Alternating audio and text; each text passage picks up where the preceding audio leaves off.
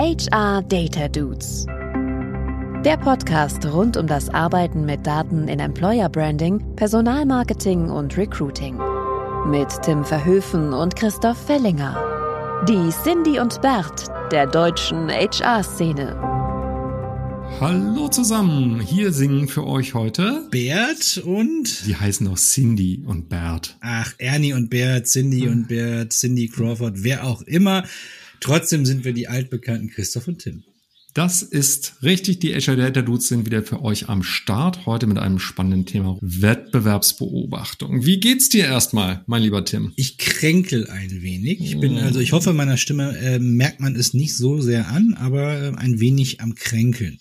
Die geneigten ZuhörerInnen, die mich jetzt hören, äh, bis dahin bin ich wahrscheinlich wieder gesund und, und möglicherweise auch schon in Elternzeit. Ja, weil wir wieder zeitversetzt aufnehmen. Ne? Wie immer.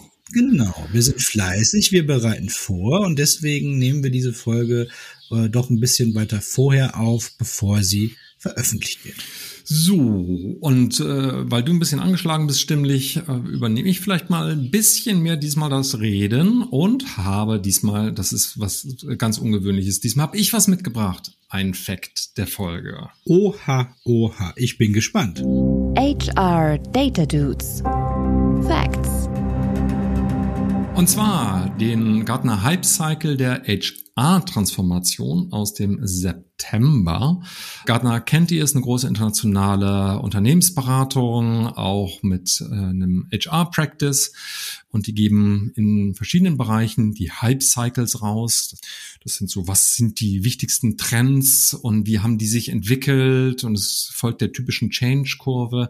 Wir verlinken euch das, das könnt ihr euch anschauen äh, in den Show Notes, äh, wie das ausschaut. Und in dem HR Transformation Hype Cycle waren so drei, vier Punkte drin, die ich ganz bemerkenswert fand die ein bisschen was auch mit uns zu tun haben. Und zwar, erstmals aufgetaucht ist da, dass sie vorhersagen, dass innerhalb der nächsten fünf bis zehn Jahren HR Technologists ein essentieller Teil äh, und Treiber hinter HR-Transformation sind. Das sind Personen mit einer technischen Expertise, Projektmanagement-Fähigkeiten, die Lücken zwischen der HR-Technologie und äh, den Roadmaps in den Unternehmen identifizieren können und die fixen. So, gleichzeitig sagt Gartner aber schon, nicht dumm, die Damen und Herren, dass aber hier die richtigen Kandidaten zu finden und die in die Organisation so zu installieren, dass sie wirksam werden können, vermutlich viele Organisationen vor eine große Herausforderung stellt. Zweiter Punkt ist dann ähm, das Thema Talent Analytics. Habe ich mich sehr darüber gefreut. Es taucht da auch auf und zwar auf der sogenannten Slope of Enlightenment. Das heißt, das sind die Themen, die schon allgemein ja, anerkannt sind als wichtig, dass da schon auch einiges passiert, aber dass sich das noch nicht auf der breiter Ebene durchgesetzt hat. Heißt aber mit anderen Worten, dass wir hier mit unserem HR Data Dude Podcast nicht verkehrt unterwegs sind. Talent Analytics ist was, was ich, ich würde es so lesen, den Kinderschuhen entwachsen ist. So, jetzt aber, und das ist das Frustrierende, passend zum Thema Analytics, gibt es auf dem Peak of Inflated Expectations, das heißt also den, ich würde mal sagen, vielversprechenden Themen, die aber in der Realität hinter den Erwartungen zurückgeblieben ist, das Data Judgment oder man kann es vielleicht auch Data Literacy nennen, nämlich die Fähigkeit der Organisation, HR-Daten zu verstehen und richtig zu interpretieren. Und wirklich niederschmetterndes Fazit von Gartner ist, HR isn't prepared for this responsibility. Schade Schokolade. Aber vielleicht für euch die Ermutigung, das Thema anzugehen und euch auszuprobieren, weil hier ist noch viel aufzuholen. Vielleicht auch ein Zeichen dafür, dass dieses Thema zwar in den Unternehmen angekommen ist, aber vielleicht die Unternehmen auch schon verstanden haben, dass das nicht auf breiter Ebene so leicht umsetzbar ist, dass kurz noch davor, also quasi noch im Bereich der Innovationstreiber, das Thema Digital Talent Analytics Scientists steht. Also ein Indikator dafür, dass Experten in dem Gebiet, glaube ich, eine rosige Zukunft erstmal vor sich haben. Also schaut's euch an, Gartner Hype äh, Cycle für HR Transformation. Immer wieder äh, spannend und relevant, um, um Trendthemen aufzutun.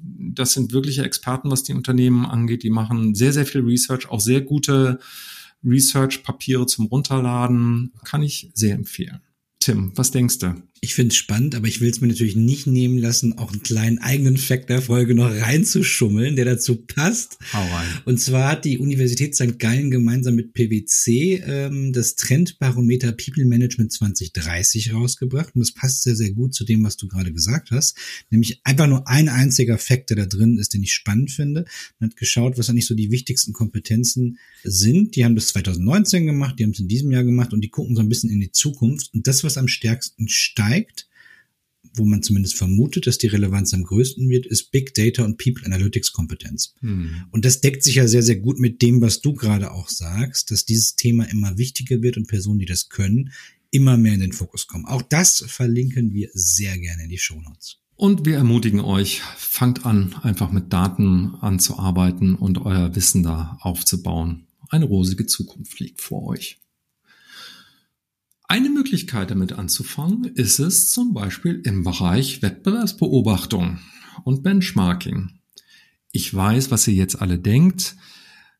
Ihr HR Data Dudes seid doch immer diejenigen, die sagen Benchmarking, guckt nicht immer auf andere, vergleicht euch lieber mit euch selber. Das ist alles Quatsch, irgendwie Benchmarks hinterher zu rennen. Dabei bleiben wir auch. Das ist auch richtig.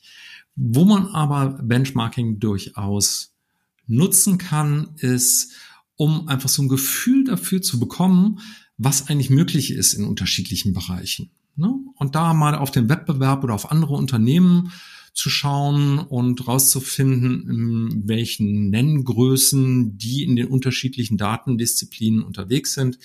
Das ist tatsächlich eine gute Sache, kann ich jedem empfehlen. Aber wie gesagt, nicht um dann Daumen rauf, Daumen runter für die eigenen Aktivitäten zu machen.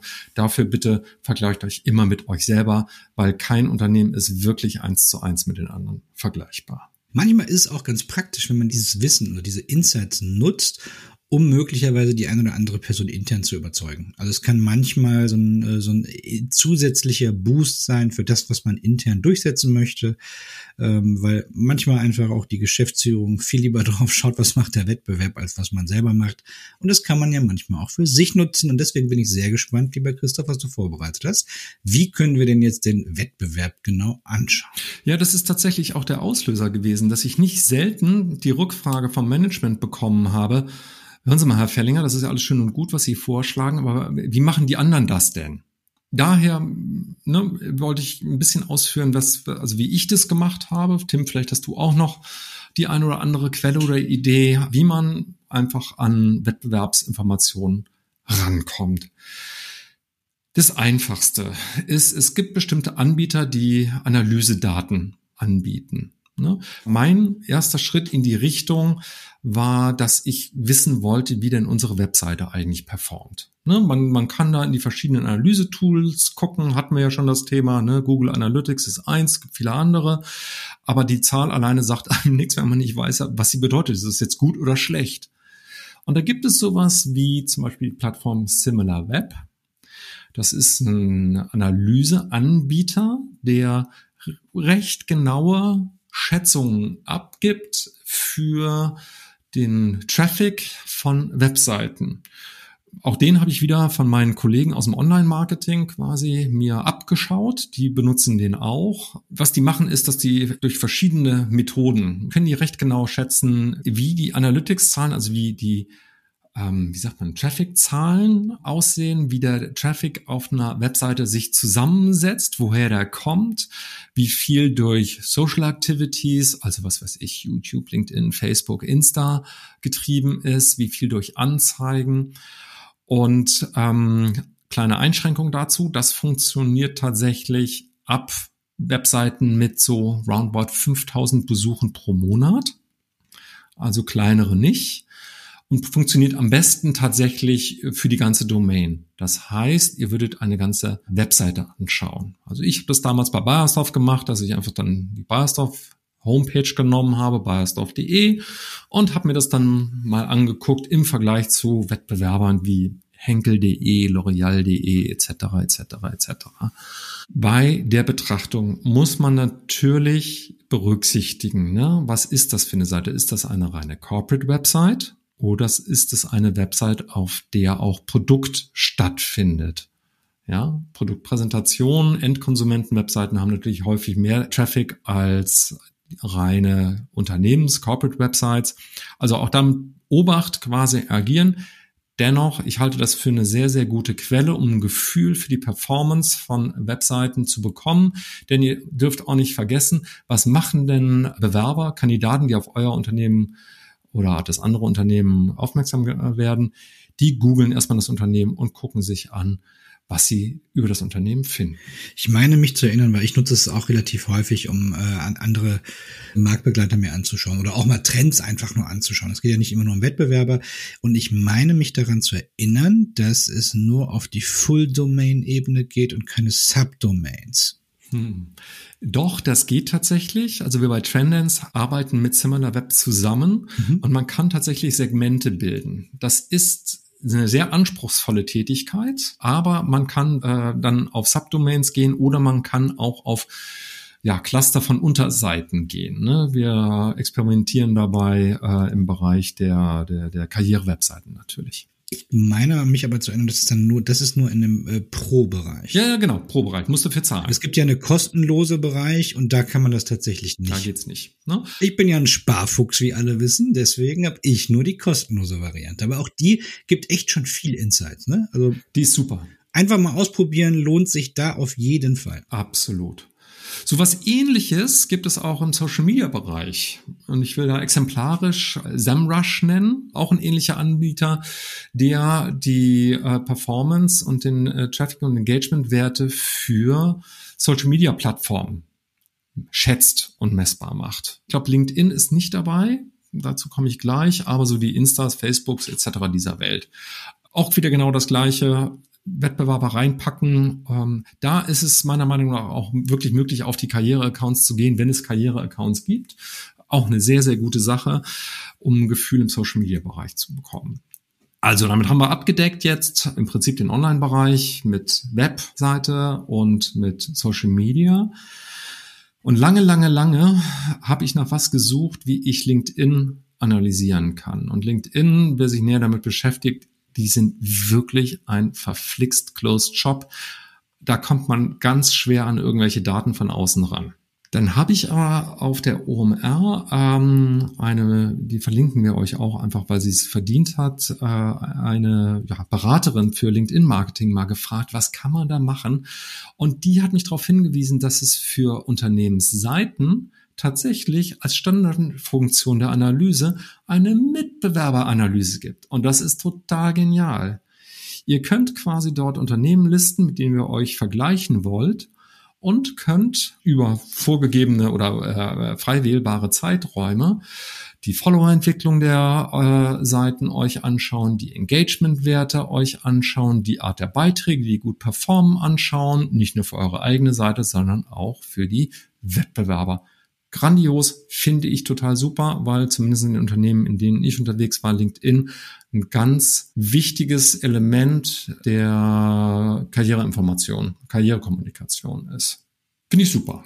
Was wir dadurch noch nicht wissen, ist, wie viel Geld reingesteckt wird, wie viel Media andere Unternehmen da reinpumpen. Man bekommt so ein bisschen eine Idee bei, bei Similar Web durch den Paid-Anteil, aber wie viel es nur wirklich ist, weiß man nicht. Oder auch wie viele Leute dran arbeiten. Das sind ja typische äh, Kenngrößen, die auch ein Management interessieren oder die man versucht vorzubringen, um an Geld oder äh, ja, Ressourcen zu kommen. Dafür gibt's aber was anderes. Und zwar gibt's dafür Benchmarks. An der Stelle ganz zuvorderst genannt die Queb-Benchmarks. Der Queb, über den haben wir schon mehrfach gesprochen. Das ist der Bundesverband Employer Branding, Personalmarketing und Recruiting.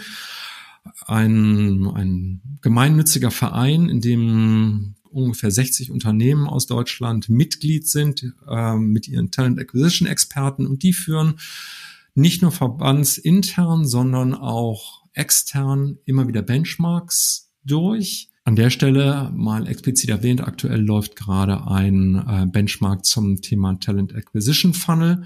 Ich hoffe, der ist noch online. Wenn die Folge hier auch online geht, das müsst ihr leider ausprobieren. Geht mal auf die Webseite, da wird's stehen.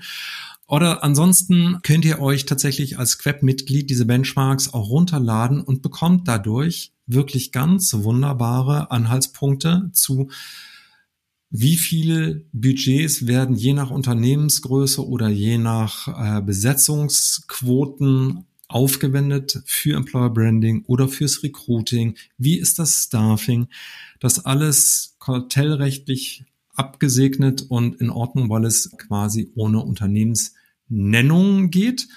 Sehr wohl aber nach Industrien, wenn wir genügend Fallzahlen dort hatten, äh, filterbar ist.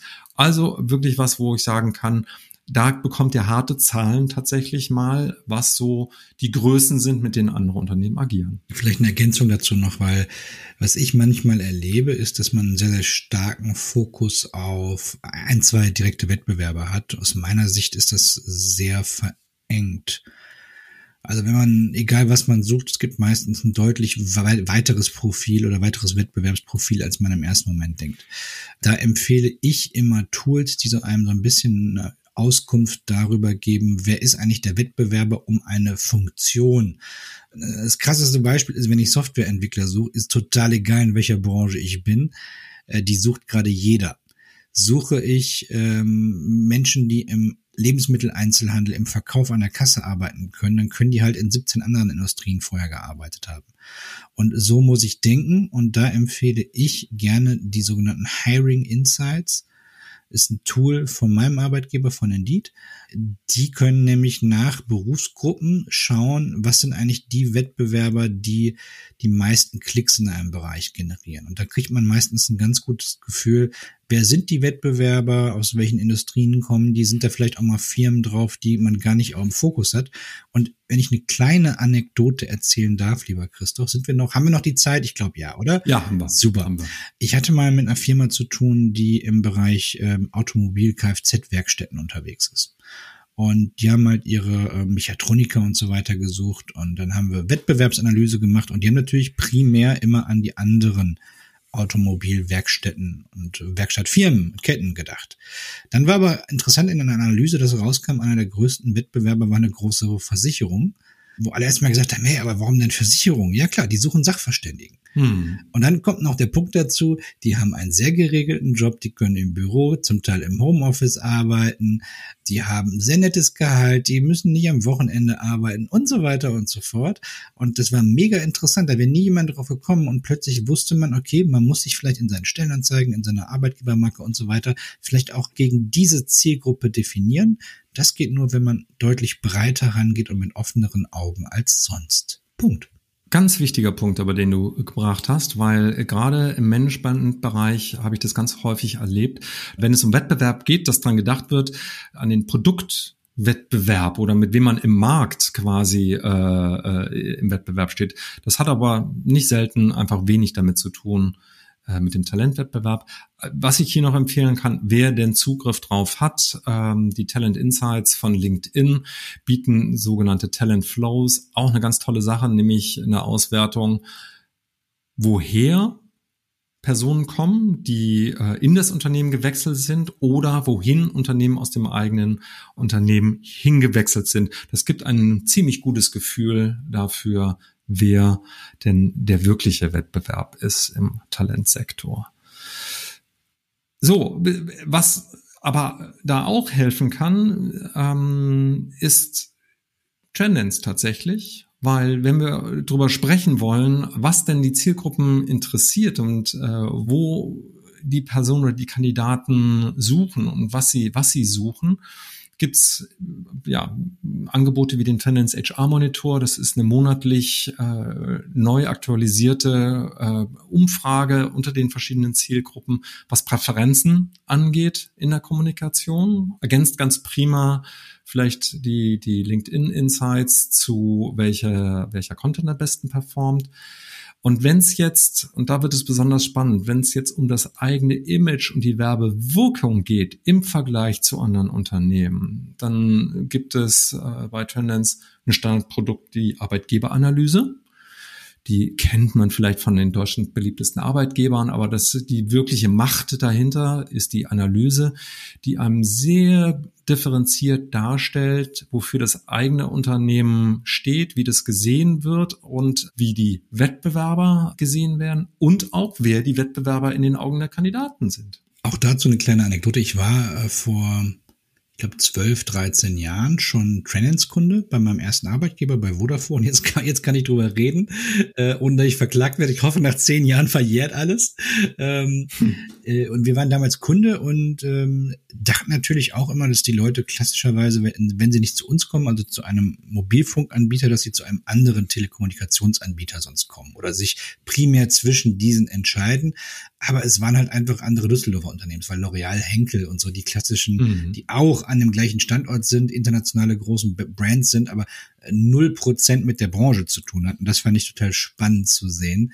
Äh, hat mir damals wirklich sehr, sehr viel auch geholfen. Deswegen kann ich diese Empfehlung nur unterstützen. Vielen Dank, vielen Dank. Ich möchte eine letzte Möglichkeit neben den Standardprodukten nennen, nämlich Auftragsstudien. Sowas macht ja Tendenz auch. Ich möchte als Beispiel da mal kurz Lidl rausholen. Das darf ich auch, weil die mit ihrem Projekt bei verschiedenen Wettbewerben schon teilgenommen und auch gewonnen haben.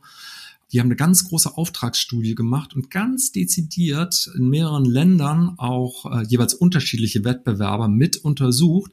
Und das Coole an deren Befragung ist, dass die so ein Mapping bekommen haben, nicht nur davon, wofür sie gesehen werden, wo der Wettbewerb gesehen wird, sondern durch das Übereinanderlegen der Daten konnten sie sehr gut sehen, okay, was ist denn wirklich bei den wichtigen Faktoren, wie viel kann man da eigentlich erreichen an Imagewert? Ne? Wie stark kann man denn punkten? Weil nicht überall kann man best in class sein, aber ähm, man kann dadurch eine Idee dafür bekommen, wie man als Retailer in dem Falle, äh, wie weit man in bestimmten Faktoren überhaupt tatsächlich kommen kann.